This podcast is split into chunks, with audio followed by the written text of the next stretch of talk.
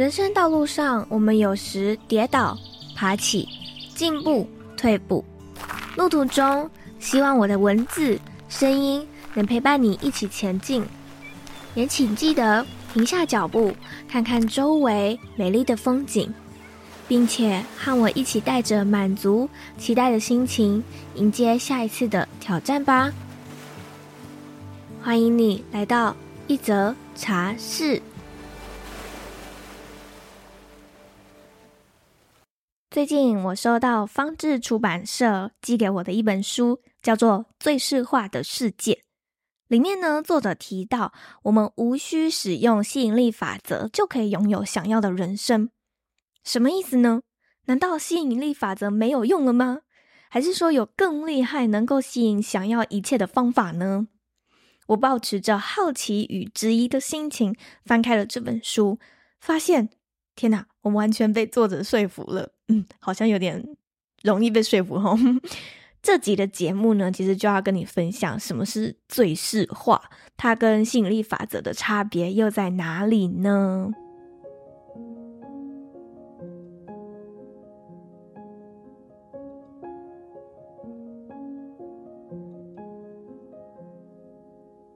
书里面提到，吸引力法则的出现刚好对应着占星的土象时代。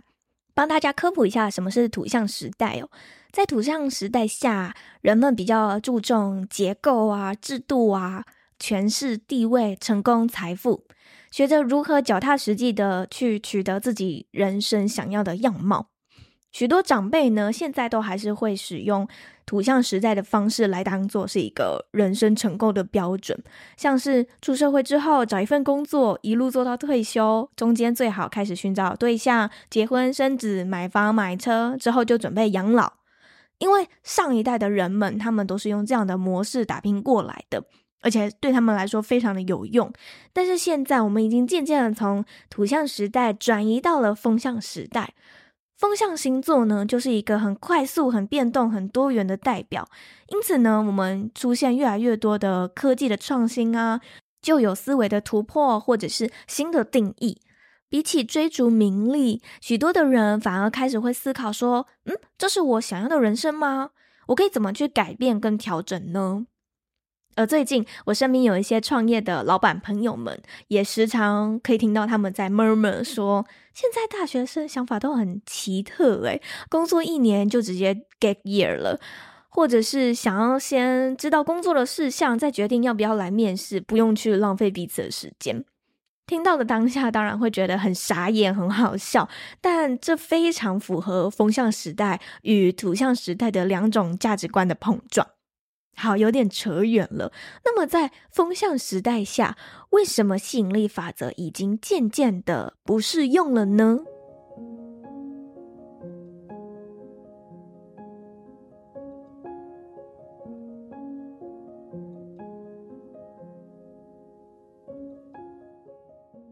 我们通常会在什么样的情况下使用吸引力法则呢？都是因为那些你没有的。例如说，你觉得自己没有钱，所以想要吸引更多的钱；你觉得自己没有房子，所以想要吸引一栋房子。但是在宇宙法则的运作里面，你无法吸引你没有的东西，而只能吸引你已经拥有的东西。意思就是说，如果你一直专注在我没有的，那其实宇宙已经实现这个愿望了啊，因为你正在吸引更多你没有的的东西。如果呢，你相信自己已经拥有了，这时你只需要请宇宙把这个东西，这个你已经拥有的东西创造出来就可以了。简单来讲，你要相信自己已经拥有了一千万，现在呢，你只需要等待宇宙将这一千万送到你的面前就行了。那为什么大部分的人都无法顺利运用吸引力法则呢？因为吸引力法则发挥的作用的前提是你必须拥有确切的目标与梦想，但很多的人不知道自己真正想要的是什么。在土象时代里面，大家可能想要的是名声、财富、房产、婚姻，可是你有想过这是你真正想要的吗？如果只是因为大家都这么做，所以我也跟着做准没错的话，那当然你怎么吸引都无法成真，因为这压根儿就不是你想要的人生或目标啊。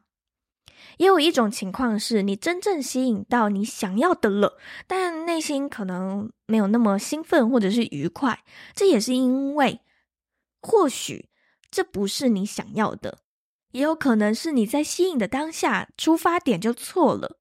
例如说，你工作最近很累，想要休息一阵子，但却许愿错误或者是不够明确，导致你生了一场大病，住院三个月。你的确休息了，可是这种休息却和你的预期不太一样。可是以宇宙的角度来说，它确确实实的帮你实现这个愿望了呀。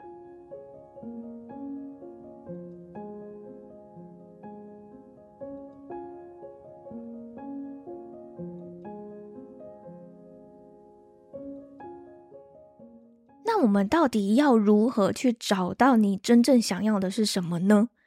为什么我们会对人生感到迷惘或失去方向，或者是有种渐渐迷失自己的感觉呢？因为我们从小到大，无论是长辈或学校，都不曾教我们思考自己要什么，自己喜欢什么。回想一下，小时候大家的我的志愿是什么呢？女生可能会是我要当空姐，或者是家庭主妇；男生可能是我要当运动员，或者是机师。如果这个时候有一个孩子突然说我想要成为画家或音乐家，长辈们会说这会饿死。来，乖，我们换一个吼。所以潜移默化下呢，我们真正想要的人生被涂涂抹抹变成了大人希望的人生。我曾经啊，在 Instagram 上面有分享一篇文章，叫做《如何判断这是否自己灵魂想要的》。如果你有兴趣的话，可以在这一集下方资讯栏点击到 IG 去看看那一篇贴文。其实，我们只要观察自己在做某件事情的时候，是否有发光的感觉，那就是你灵魂想要的了。你要知道哦，我们每个人来到地球都是为了要体验自己的人生才来的。如果活成大人希望的人生的话，并非你的灵魂想要体验的啊！鼓励大家尽情的去尝试任何你想体验或想去做的事情，比如说你想要去高空跳伞，或者是去潜水，体验鲨鱼就在你旁边游泳的感觉。任何你想要去做的事情，都尽量去做，因为呢，从中你可以找到你真正想要的是什么，喜欢的是什么。之前的节目里面也曾经跟大家分享过，请大家写下一百件你的人生清单，并且一一的去付诸行动。在行动的过程当中，就是探索自己跟认识自己了。从中你可以知道啊，我喜欢这个，嗯，这个我好像不是很喜欢。借此呢，慢慢的与内在的自己对齐，找回真正的自己。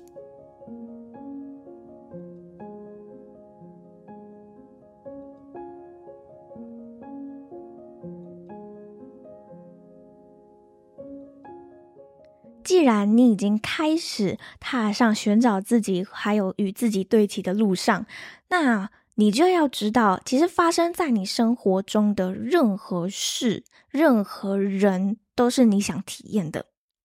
生活当中，你是否常常抱怨为什么我会遇到这样的鸟事，或者是为什么我总是遇到这种人，或者是为什么世界要一直战争？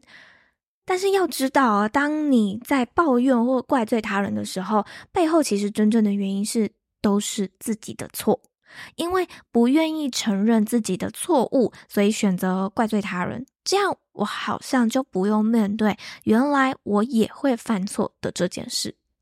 当我们开始抱怨人生或怪罪别人的时候，能量是一直不断往外的，并且离自己的内在越来越远。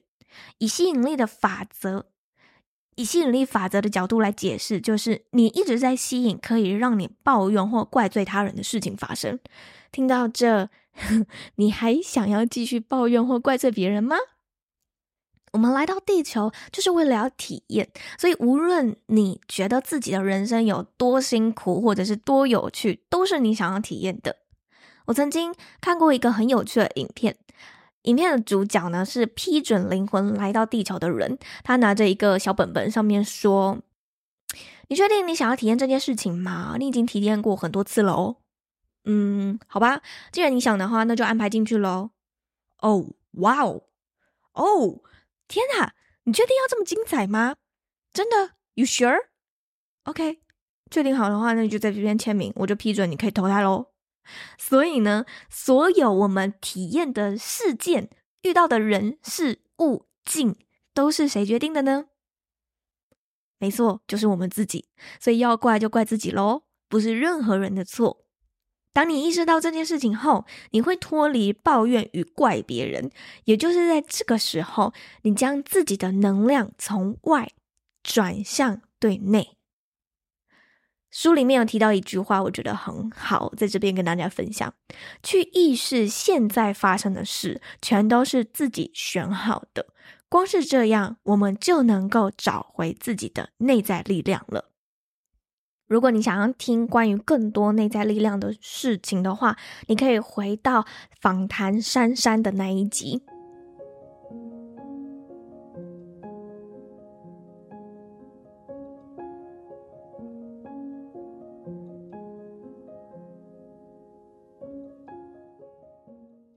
终于，我们要来解释何谓最适化了。如果你在前几分钟就已经跳走的话，那就太可惜了，因为重头戏现在才要开始呢。好，我所理解的最适化，其实有点像是沉浮、顺流再加显化的结合。最适化的方式是你已经放掉所有的渴望了，也就是说，放掉你想要吸引的所有事物，想要吸引的钱啊、成功啊、伴侣啊，或甚至是权力，张开双手去拥抱宇宙给予你的一切。如果你突然想要什么，就抛出这个念头，然后相信，要记得全然的相信宇宙会实现这个订单就好了。无论好坏，无论时间性，全然的信任，那些都会在最适合自己的时刻出现，就是最美的安排。意思是呢，我们不再让自己去控制生命，信赖这个浩瀚的宇宙，这就是臣服。我们曾经在海里面或河里面，或者是游泳池里面的时候，应该都有让自己顺着平稳的水流去浮动嘛。你可能是。不挣扎，就让让自己飘在那边，这就是最适化，或你也可以说这就是臣服，因为你知道，即使被水流带走了，也一定会被带到最合适的地方。这个基础下，就是对于生命最全然的信任。只要成功臣服，就能感受到自己正在最适化。进入这个状态以后，你会越来越相信宇宙，同时也会加速最适化的发生。所以你就不需要去许愿或祈祷，因为你相信一切都会在最好的时间点、最好的时刻出现在你的生命当中。甚至呢，我觉得最适化可以用我们的古时候的哲学“随遇而安”还有“既来之则安之”来解释。这种放松自在的人生哲学，就是最适化的状态。而这本书的背面呢，它也有提到，与其努力抓住愿望或梦想，何不让最适合自己的自然发生就好呢？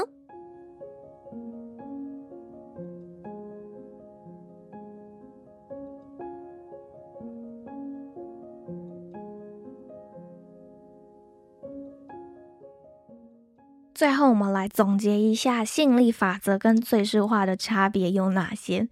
吸引力法则呢，是一直把目光聚焦在未来，例如说，希望我拥有财富，或希望我可以升官，背后希望吸引的原因，包含了未来，我希望这些可以成真，对吧？当我们的注意力一直专注在未来的时候，伴随的可能会是焦虑、着急、期盼，甚至会开始出现怨怼、失望、沮丧等种种情绪。因为我们会开始时刻的期待愿望何时会实现呢？为什么还没实现呢？看吧，就说这个没有用吧。作者啊，才会觉得说吸引力法则已经不适用风向时代了。因为吸引力法则感觉需要很用力才能够吸引你想要的事物，而最适化呢，是把专注力放在当下。如果加入感恩的话，其实会更好，因为感恩就是感谢现在我所拥有的一切，是最有效将自己拉回当下的方法。书里面也有提到一段话，他说：“吸引力法则的基础是无的不满意识。”所以，就算吸引了任何东西过来，都无法为此满足。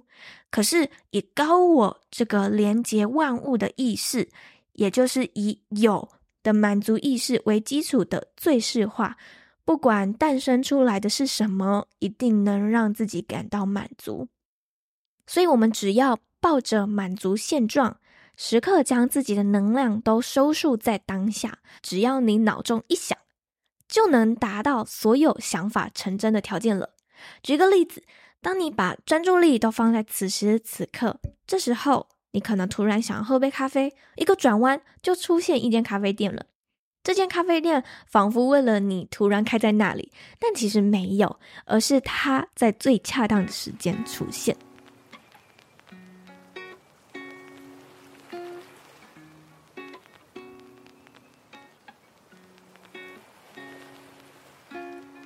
这集只是简短的分享了这本书的精华内容。那如果你想要知道更多如何去寻找自己想要的人生显化的方式，或者是如何去培养显化体质、幸运体质，我都将在二零二三下半年的寻找人生北极星工作坊一次交给你。在这个工作坊里面，我会教你如何制作属于自己的梦想版，开始培养自己的显化体质，让自己可以轻松不费力的自然实现。